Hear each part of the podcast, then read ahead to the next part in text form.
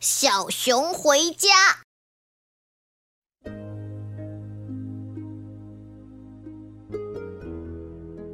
小熊家住在北山，他最喜欢到森林里玩。有一天，小熊来到森林里玩耍，一会儿追蝴蝶，一会儿吃蜂蜜。可高兴了。可是，玩着玩着，小熊在森林里越走越远了。等到该回家的时候，却找不到回家的路了。他绕来绕去，发现四周都是树。这时候。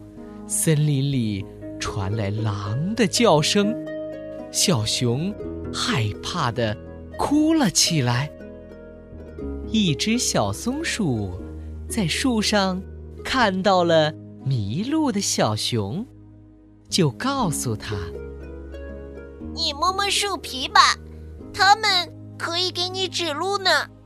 细致的一面是南面，粗糙的一面。”是北面。小熊擦干眼泪，开始摸树皮。它朝着树皮粗糙的方向走去，真的走出了森林。可是，这时候天已经黑了，到处黑漆漆的。他又。找不着北了，急得小熊直挠脑袋。这时候，飞过一只猫头鹰。小熊连忙问他：“哪边是北？”